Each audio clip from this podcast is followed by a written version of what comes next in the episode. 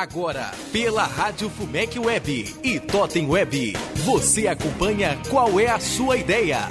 Com a participação dos professores Frederico Gabrichi, da graduação e mestrado do curso de Direito, e professor Admin Borges, do curso de Publicidade da Universidade Fumec. Senhoras e senhores ouvintes, sejam bem-vindos para mais uma edição do programa Qual é a Sua Ideia? Este é o projeto do professor Frederico Gabrichi, professor do, de graduação e do mestrado do Direito. Nós recebemos aqui sempre para uma conversa um aluno do mestrado de Direito ou algum profissional que traga aqui a sua, a sua ideia para que nós possamos discutir. É, nesse momento nós estamos com a Betânia Mendes. Bom okay? dia. A Betânia, ela traz o tema análise estratégica de cooperativas de trabalho e a terceirização. Então, professor Gabricho, vamos conversar com a Betânia.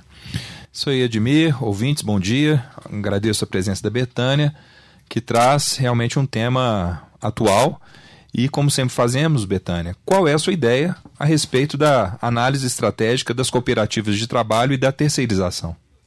É, para iniciar um, um, a nossa conversa, para abrir essa ideia, é ideal que a gente primeiro precise entender por que trazer à baila o assunto cooperativas.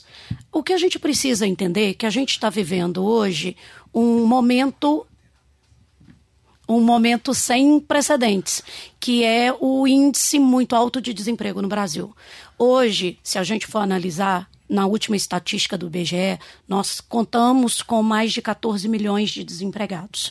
E a gente sempre observa que no final de cada período de crise em vários países, inclusive eu trago isso na minha pesquisa, as cooperativas de trabalho elas surgiram como uma opção para substituir o emprego pelo trabalho. E hoje, com a nova lei de terceirização permitindo terceirizar as atividades fim, essa terceirização feita através de uma cooperativa, o cooperado terá direitos reservados pela lei da cooperativa e ele terá também a possibilidade de trabalho. E aí vem a pergunta: qual que é a vantagem de se terceirizar via cooperativa? A cooperativa tem o cliente que aquela pessoa sozinha no mercado não teria. Aquela empresa, aquele representante, aquele fornecedor, que dependendo do ramo de atuação, ele não teria no mercado de trabalho. Betânia, esse tema terceirização é, da atividade fim, a terceirização por meio de cooperativas de trabalho é um tema é, muito debatido há muitos anos, mas esse viés da possibilidade da terceirização de atividade fim é um tema novo, porque surgiu com a reforma trabalhista.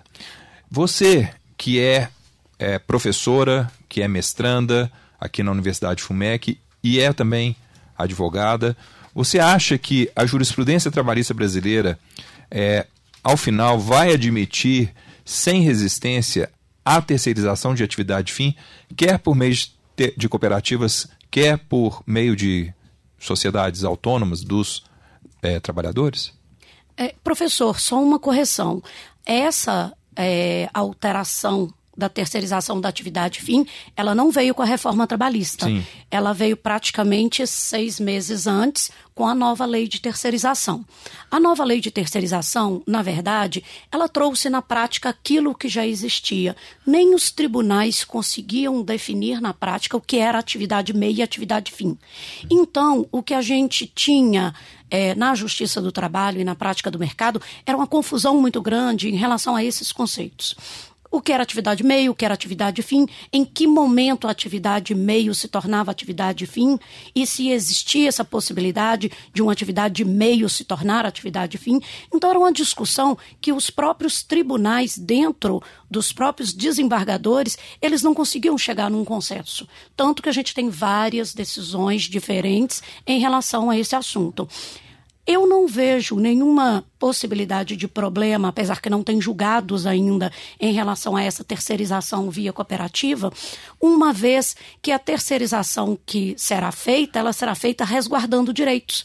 Eles não têm direitos seletistas, mas terão direitos como recolhimento de INSS, terá o recolhimento de imposto de renda, tem seguros que são obrigatórios pela própria lei das cooperativas de trabalho.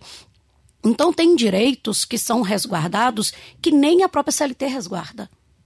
Perfeito. O que a gente precisa entender é que haverá uma troca entre direitos seletistas e direito enquanto trabalhador.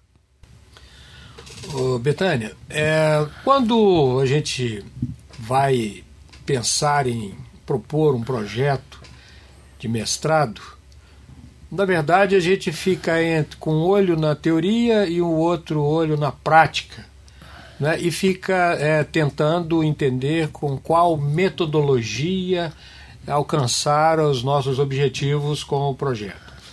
Então eu queria saber, é, existe uma novidade, existe uma lei nova, existe uma discussão trabalhista agora, é, com tudo isso que está acontecendo, o cenário ele está em processo de transformação, mas e a literatura? Né? Já existe uma literatura consistente para que se possa fundamentar essa, esse, essa discussão, esse projeto? Na verdade, essa discussão é uma discussão muito antiga. A formalização legal é que é recente. Há muitos anos, desde o final do século XVIII, já vinha se discutindo é, terceirizar via cooperativa. A gente tinha terceirização através de empresa contratada e a gente tinha terceirização que tinha como segurança jurídica a súmula 331, que na verdade ela não é tão clara, ela não traz uma evidência de como que poderia ser conduzida essa terceirização. Só diz que a terceirização deveria ser feita.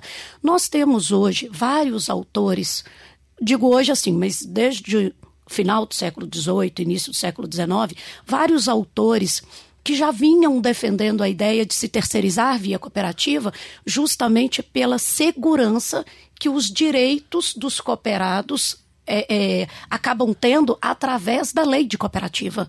Porque o cooperado, ele não vai entrar para trabalhar, para ter um, um serviço terceirizado, de forma que ele não tenha nenhum direito garantido. Ele tem direitos garantidos, como, por exemplo, é, ele tem a garantia mínima salarial da convenção coletiva, ele tem direito a um seguro de vida e acidentes pessoais, ele tem recolhimento de INSS, de acordo com o valor, ele tem o recolhimento de imposto de renda e ele tem outros direitos também como é, plano de saúde, assistência médica e odontológica, ele tem uma retenção para poder dar direito a ele ao descanso remunerado, que é muito semelhante às férias.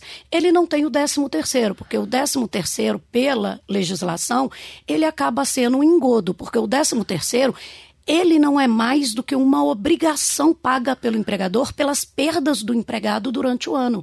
O cálculo salarial ele é feito considerando um mês com quatro semanas e não um mês com cinco semanas como a gente tem. E essa reparação de perdas é feita, feita pelo 13 terceiro. O que a gente precisa entender é que se a pessoa trabalhar cooperada, ela acaba tendo direitos mais resguardados do que trabalhando seletista.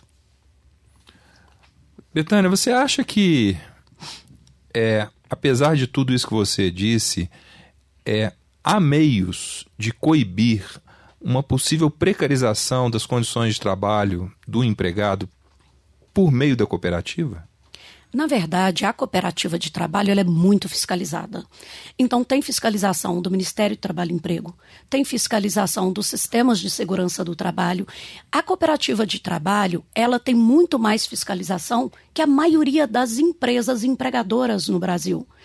Existem empresas empregadoras que funcionam por 20 anos sem nunca receber uma fiscalização. A fiscalização de cooperativas, mesmo a gente ciente que o número de fiscais é muito pequeno para um país de dimensões continentais, a fiscalização da cooperativa é muito grande, porque a cooperativa ela precisa montar e manter relatórios constantes das condições de trabalho, e isso precisa estar assinado pelo Ministério do Trabalho e Emprego e Ministério Público do Trabalho. Betânia, agradecemos muito é, por você ter trazido um tema tão atual e tão necessário nesse momento e estaremos torcendo aqui para o seu sucesso né, no seu, na sua caminhada no mestrado até a defesa final. Muito obrigado e parabéns pelo tema. Eu que agradeço a oportunidade. Boa tarde, muito obrigada. Obrigado, Betânia. Obrigado, ouvintes. Lembrando que se você quiser participar é, enviando sugestões ou comentários, pode fazer isso por meio do e-mail qual é a sua ideia, arroba fumec.br ou qual é a sua ideia, arroba gmail.com. Muito obrigado e até o próximo programa. Qual é a sua ideia? Com a participação dos professores Frederico Gabrichi, da graduação e mestrado do curso de Direito, e professor Admin Borges, do curso de Publicidade da Universidade FUMEC.